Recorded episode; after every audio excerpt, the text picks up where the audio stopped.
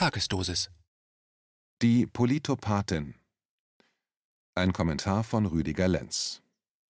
Zitat: Helmut Schmidt.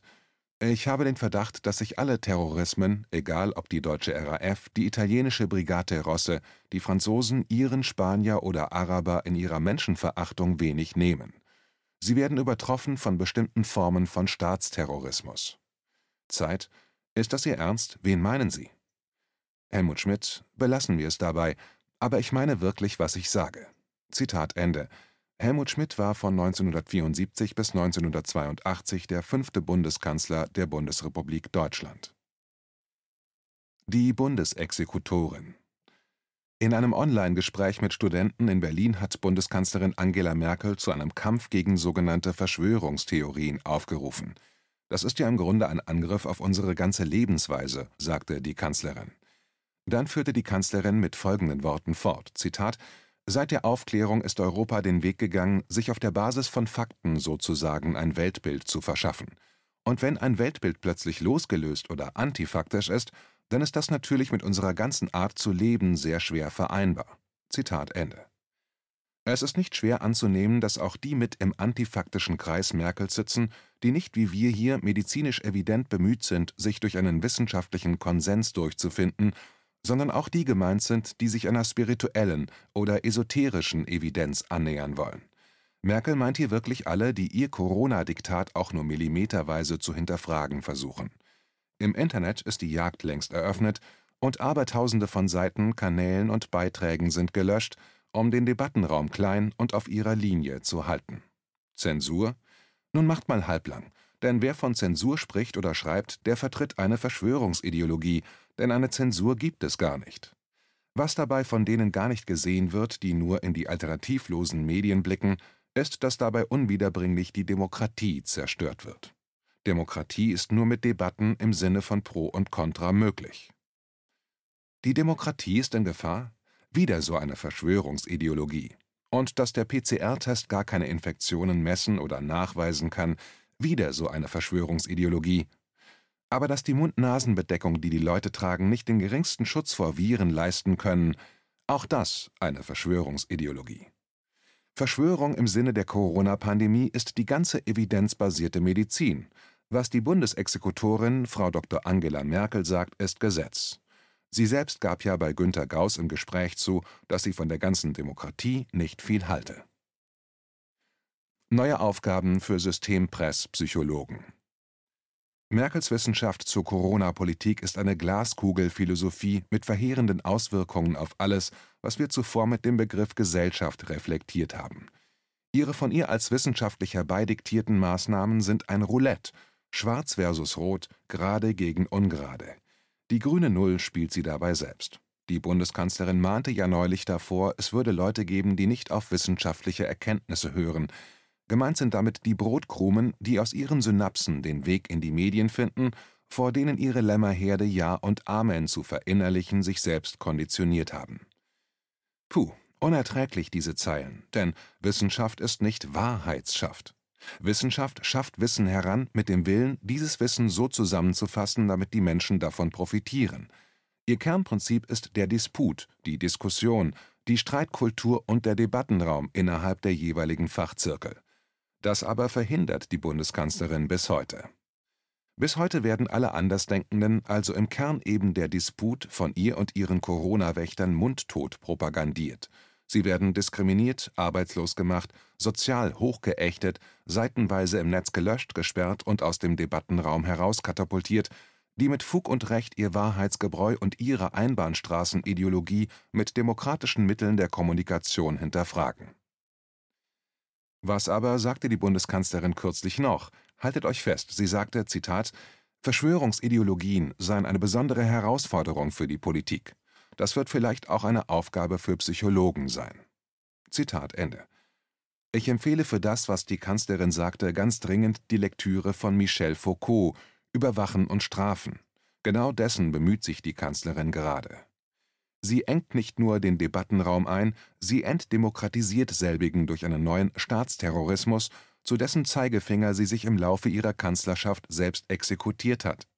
Die Gerichte pennen, die Staatsanwälte sind weisungsgebunden Und so hatte in der BRD niemals eine Demokratie auch nur den Hauch einer Chance. Alles ist genauso, wie es der Psychologe Rainer Mausfeld in seinen jetzt wohl auch Verschwörungsideologien beschrieben hat. Auch Noam Chomsky schrieb darüber eine Menge an solchen Ideologien, sowie auch der Herausgeber dieser Plattform, Ken Jebsen, Verschwörungsideologien in den Äther sandte. Selbst ich habe Verschwörungsideologien in die Welt gesetzt. Alle vier sind wohl V-Männer. Die Bundeskanzlerin weiß aber auch zu beruhigen, als sie diesen Satz von sich gab. Zitat: Trotzdem sind wir ein tolerantes Land. Zitat Ende. Butter bei die Fische, wie man hier im Norden sagt, Frau Bundeskanzlerin.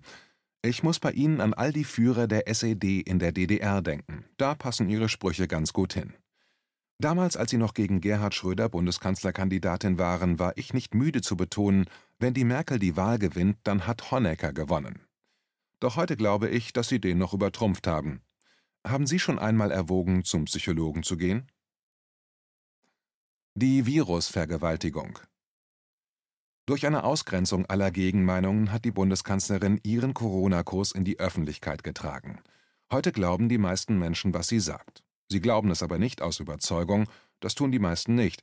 Sie glauben es nur aus einem Grund, weil sie nämlich nicht glauben oder verstehen können, dass die Bundeskanzlerin, der BRD und ihr Gesundheitsminister sowie das RKI für den jetzigen Lockdown Light, die Leopoldina und all ihre Helfershelfer, dass diese sie anlügen würden. Sie denken über die Exekutive und Legislative wie kleine Kinder über ihre Eltern denken, die für sie über allem stehen, wirklich über allem. Das ist der Grund dafür, diese auch nicht zu hinterfragen. Dieses psychologische Phänomen, der Betrug von Allmächtigen als Mittel zum Zweck vergewaltigt zu werden, trifft einen Menschen wie ein Faustschlag, der ganz plötzlich aus dem Nichts kommt, mitten auf die Zwölf, wie Kampfsportler gerne sagen. Aus derselben Überzeugung werfen einige Mütter ihren von ihren Vätern vergewaltigten Töchtern vor, dass sie den Vater ja selbst verführt hätten. Selbst die Töchter beginnen irgendwann damit, solche Väter lieben zu wollen und sie halten dann ihr völlig verkorkstes Liebesgefühl für echte Liebe. Die Bundeskanzlerin und ihre Corona-Terroristen vergewaltigen seit Monaten die Menschen in diesem Land, und die meisten tun das, was Vergewaltigte eben tun, wenn Vergewaltiger sich als ihr soziales Gefängnis zeigen, aus dem sie nicht heraus können.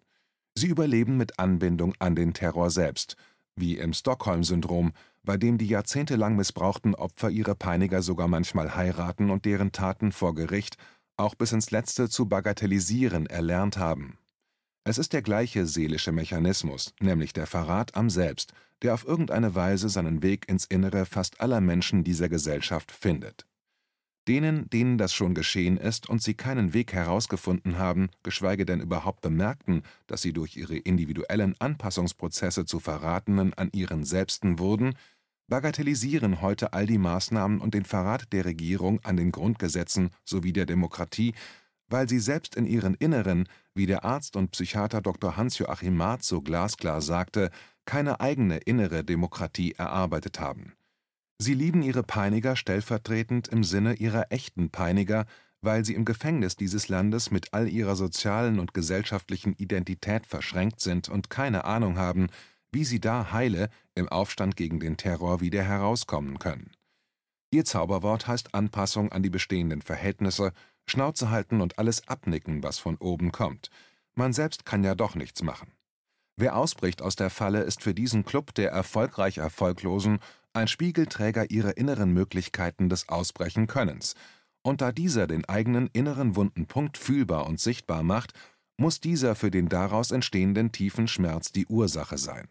Schlagt ihn ans Kreuz, ist ihr gemeinschaftlicher Ruf, und wer die Maske nicht trägt, der soll die Faust des Gesetzes spüren. So einfach und traurig ist deren Realität, weil sie sich ihrer eigenen inneren Realität vollends verweigern. Jeder emanzipierte Mensch geht den Weg des eigenen Schmerzes, um sich selbst zu retten und in ein anderes Bewusstsein zu gelangen. Und dieser Schmerz ist nicht jeder Fraus und jedermanns Sache, wie man in Corona-Zeiten feststellen kann. Die Bundeskanzlerin wird weitermachen und immer weitermachen. Sie ist längst zur Politopathin geworden, wie die meisten in Amt und Würden, die ihrer Linie treu sabbernd hinterherlaufen. Ein Nachkriegsrekord der Kanzlerin. Wir, die wir uns nicht bloß im Aufstand gegen ihr Diktat zu wehren wissen, wir, die wir längst den Ausweg aus der Falle hinter uns gelassen haben, wir werden ihre neue Normalität nicht mitleben. Und ich kann nur hoffen, dass noch viele den Ausweg aus der Falle finden werden, da bin ich recht optimistisch. Die emotionale Pest der Menschen, die ständige Wiederholung des Christusmordes durch den Staatsterror, wird erst dann aufgelöst werden, wenn die meisten, die jetzt noch zur Kanzlerin halten, sich dessen gewahr werden, dass all die Krisen, in denen wir uns seit über 2000 Jahren befinden, nur dann aufgelöst werden können, wenn wir unser Bewusstsein auf die nächsthöhere Stufe stellen, freiwillig und jeder für sich. Und zwar in Richtung der Nächstenliebe, die die Eigenliebe voraussetzt und in die Liebe zum Leben selbst, was die Liebe zur Lebenswurzel in sich selbst voraussetzt. Vom Zerstörer zum Hüter dieser Welt, das ist der Bewusstseinssprung, den wir entweder alle miteinander schaffen, oder wir gehen alle miteinander unter und genozidieren uns von der Bildfläche selbst. Wir befinden uns im Krieg. Dieser Krieg wird mit den Waffen der Medizin gegen die Bevölkerung geführt. Wehrt euch nicht mit Waffen sondern bewaffnet euch mit dem Wissen, mit dem ihr eure neue Bewusstseinsebene erreicht, in Liebe. Sie liegt in euch selbst und ist außerhalb von euch nicht zu finden. Die demomüden Querdenker wissen, was ich meine, denn Demonstrationen, auch mit Millionen, bringt keine Veränderung, sondern verhärtet beide Fronten, da das Gewaltmonopol den Krieg gegen die Bevölkerungsgruppen kennt, die aufbegehren. Außerhalb von euch findet ihr die Worte des Ministerpräsidenten Armin Laschet, der in seinem völlig verkorksten Bewusstsein als Politiker seinem Völkchen als Hirte in Nordrhein-Westfalen vorsteht und nach außen zu ihnen sagte: Zitat, Es geht nicht an, dass Sie in der Mitte von Düsseldorf demonstrieren, während wenige Meter weiter in der Universitätsklinik Menschen um ihr Leben kämpfen. Das geht nicht, das ist nicht erträglich. Zitat Ende. Ob derselbe Hirte Ähnliches je gesagt hat, als es um die Bundeswehr und ihre Peacekeeping Operations ging? dass es unerträglich ist, dass schon wieder nach 1945 deutsche Waffentechnologie ganz vorne dabei ist, um die Menschen auszubeuten, deren Rohstoffe die Wirtschaft in Gang halten?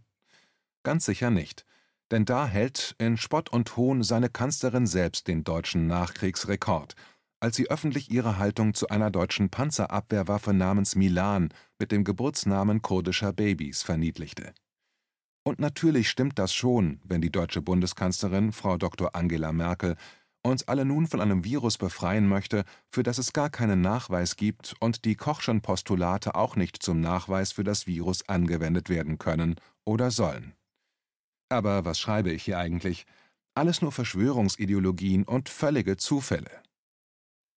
Zitat Diktatur bleibt Diktatur, Ausbeutung bleibt Ausbeutung, unser Platz aber ist und bleibt auf der Seite der Freiheit und des sozialen Fortschritts, des Ringens um soziale Sicherheit und Vermenschlichung der menschlichen Gesellschaft. Zitat Ende. Willy Brandt, vierter Bundeskanzler der Bundesrepublik Deutschland